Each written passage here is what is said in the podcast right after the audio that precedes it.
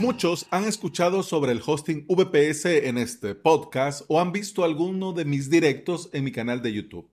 Y aunque les suene muy bien, lo ven complicado. Y se preguntan, ¿en verdad es tan complejo? ¿Por dónde debería comenzar? ¿Qué es lo mínimo que debo saber? Esta y muchas preguntas son recurrentes en mi correo gracias al hosting VPS. Y para dejar claro estos temas, digamos, básicos a inicio de año, comencé con la primera parte de esta trilogía. Esta trilogía, la idea era hacer tres episodios con, mm, seguidos, pero la vida va como va y me había tardado un mundo en finalizar, en realizar. Pero lo vamos a hacer esta semana. El primer episodio, digamos no, el primer episodio ya está, te lo voy a dejar en las notas de este. Este es el segundo y el miércoles el tercero. ¿Ok? Bien. Comencemos. Lo primero que tenés que tener presente, muy, muy, muy presente, es que el hosting VPS no es hacer todo en terminal o desde la terminal o en línea de comandos. Esa pantalla negra donde vas escribiendo cosas y te salen textos estilo Matrix. No, no es eso el hosting VPS. Si bien es cierto que la terminal se usa para poner a punto el servidor y el panel, una vez que tenés instalado y funcionando el panel de control, mira, son contadas, contadas las veces que vas a tener que entrar en la terminal para hacer tal o cual cosa. Todo lo vas a hacer desde tu navegador. Es buena idea. Muy buena idea repasar, como te digo, el episodio la parte 1 de esta trilogía y ahora vamos a entrar en materia con los términos o conceptos básicos, pero que es muy buena idea tener presentes. Comencemos hablando de la IPv4. Tu servidor VPS va a tener una IP pública. Esta te la asigna tu proveedor, que también hablamos en el episodio la parte 1 de esta trilogía Hosting VPS. A esta IP vos vas a apuntar tus dominios, tus subdominios para que funcionen dentro de tu servidor.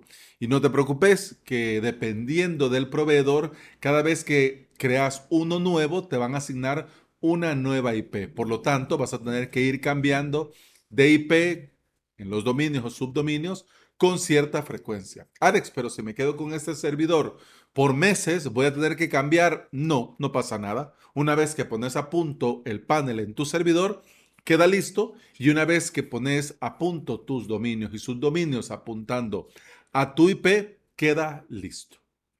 Hablemos del usuario y del acceso root. La gran mayoría de proveedores te van a crear tu servidor con un usuario. Este usuario es el usuario root, dicho en inglés, porque es R-O-O-T. R-O-O-T. Root.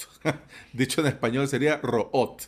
Bueno, el usuario root es un usuario especial porque es creado durante la instalación del sistema operativo de tu VPS, tiene el mismo uso horario que el sistema, el sistema operativo de tu servidor. Tiene todos los permisos, tiene la mayor prioridad y tiene control sobre otros usuarios y sobre otras sesiones. Es decir, que el usuario root puede cerrar sesiones de otros usuarios y cambiar contraseñas, eliminar o crear otros usuarios. Y acceder a tu servidor VPS con este usuario es lo que decimos en esto del hosting VPS, el acceso root. Es decir, para ejecutar este comando vas a necesitar acceso root. Es decir, que vas a tener que entrar por terminal a tu VPS utilizando el usuario root. Alex, pero ya habíamos hablado que no íbamos a ocupar la terminal. Sí, pero como te dije, es para poner a punto y actualizar el panel. Y esto lo haces con el usuario root. Voy a abrir un paréntesis, que no lo tengo en la escaleta, pero voy a abrir este paréntesis. Algunos proveedores te crean un usuario con el nombre del sistema operativo. Es decir, si es un Ubuntu, te crean un usuario llamado Ubuntu. Si es Debian, te crean un usuario llamado Debian, pero no te crean un usuario root. no te dan los datos del usuario root. Y si vos querés usar esa contraseña que te llega por correo cuando creas el servidor y en lugar de Ubuntu poner root, no te va a funcionar. Entonces, ¿no sirve? No, calma, sí sirve. Lo que pasa es que toman una medida adicional de seguridad. Es decir, que vos pones Ubuntu, pones la contraseña y vas a poder acceder. Correcto, vas a poder acceder.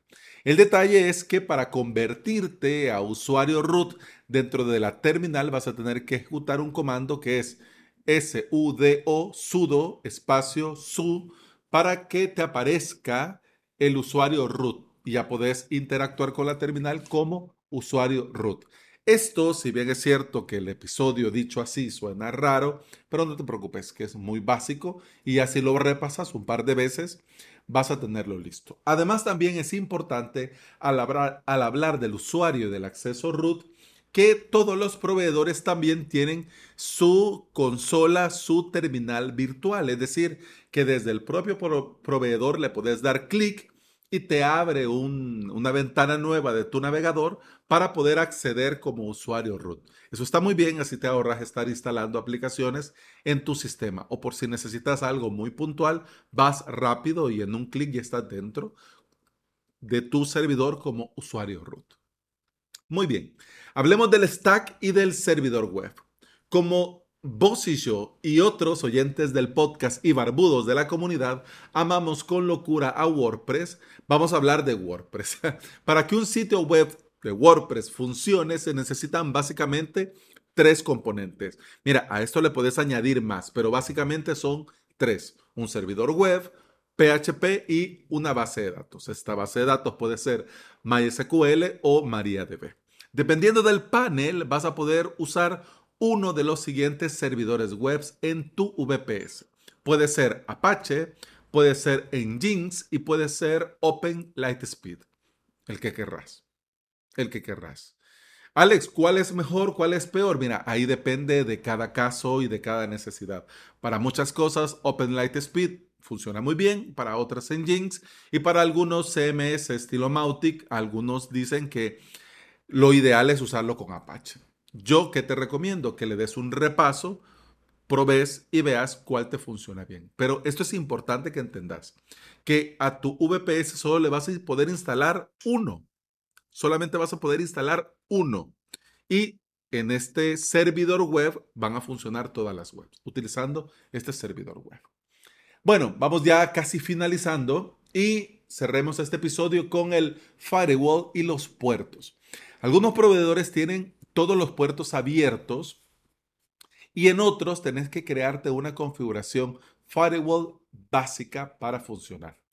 En algunos tenés que abrir puertos manualmente para que te funcione, por ejemplo, tu panel de control, pero es importante que tengas presente que una cosa, una cosa es el proveedor que tiene su propio firewall y otra es el firewall que vos podés tener en tu panel, en tu VPS. Es decir, que si, por ejemplo, abrís el puerto 8083 en tu panel para que te funcione tu panel de control, pero desde el proveedor no está abierto no, o está cerrado el puerto 8083, aunque vos querrás acceder, no te va a funcionar. Entonces tendrías que verificar cómo lo tiene tu proveedor y tendrías que verificar cómo lo tiene tu VPS, desde tu VPS. Entonces ya una vez que tenés todo correcto, digamos equivalente, eh, bueno, lo que tengo eh, desde el lado del proveedor es lo mismo que tengo desde el lado del panel. Correcto, perfecto, todo te va a funcionar muy bien. ¿Ya? Alex, esto del firewall y los puertos no me suena, no me va. No te preocupes. No te preocupes, porque puede ser que con esto que hemos hablado en este episodio yo te haya confundido, digamos, un poco más de la cuenta. Pero el objetivo no es este, no es ese el objetivo, confundirte o atolondrarte más. Pero al ser términos nuevos, lo más normal es hacerse un lío y no saber encajar todo lo anterior, lo que hemos hablado en este episodio, en nuestra cabeza. Así que no te preocupes, es lo más normal. ¿Qué te recomiendo? Toma este episodio como una mini guía de estas cosas que tenés que comenzar a leer y a investigar por vos mismo y te vas a sorprender que poco a poco todo te va a sonar mucho más familiar y menos complicado. Y bueno, hemos terminado el episodio 743 de Implementador WordPress y VPS. Se despide de vos Alex Ábalos, soy formador y especialista en servidores y paneles de control que son usados para crear y administrar hosting VPS. Me puedes encontrar en avalos.sv donde también vas a tener los enlaces a mi academia online y a mi servicio de alojamiento. Te invito a volver y escuchar otro episodio porque en este podcast no solamente hacemos trilogías hablando de VPS, sino que también hablamos de WordPress, de emprendimiento y del día a día al trabajar online. Muchas gracias por acompañarme y escucharme. Continuamos en el próximo episodio. Hasta mañana. Salud.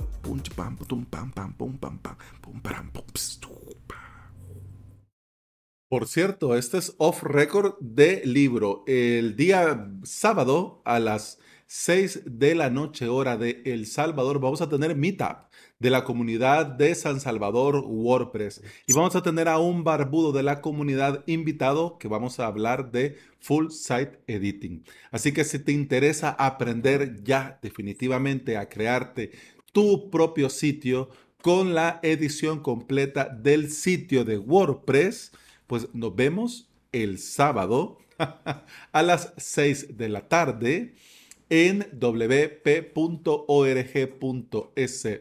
barra meetup.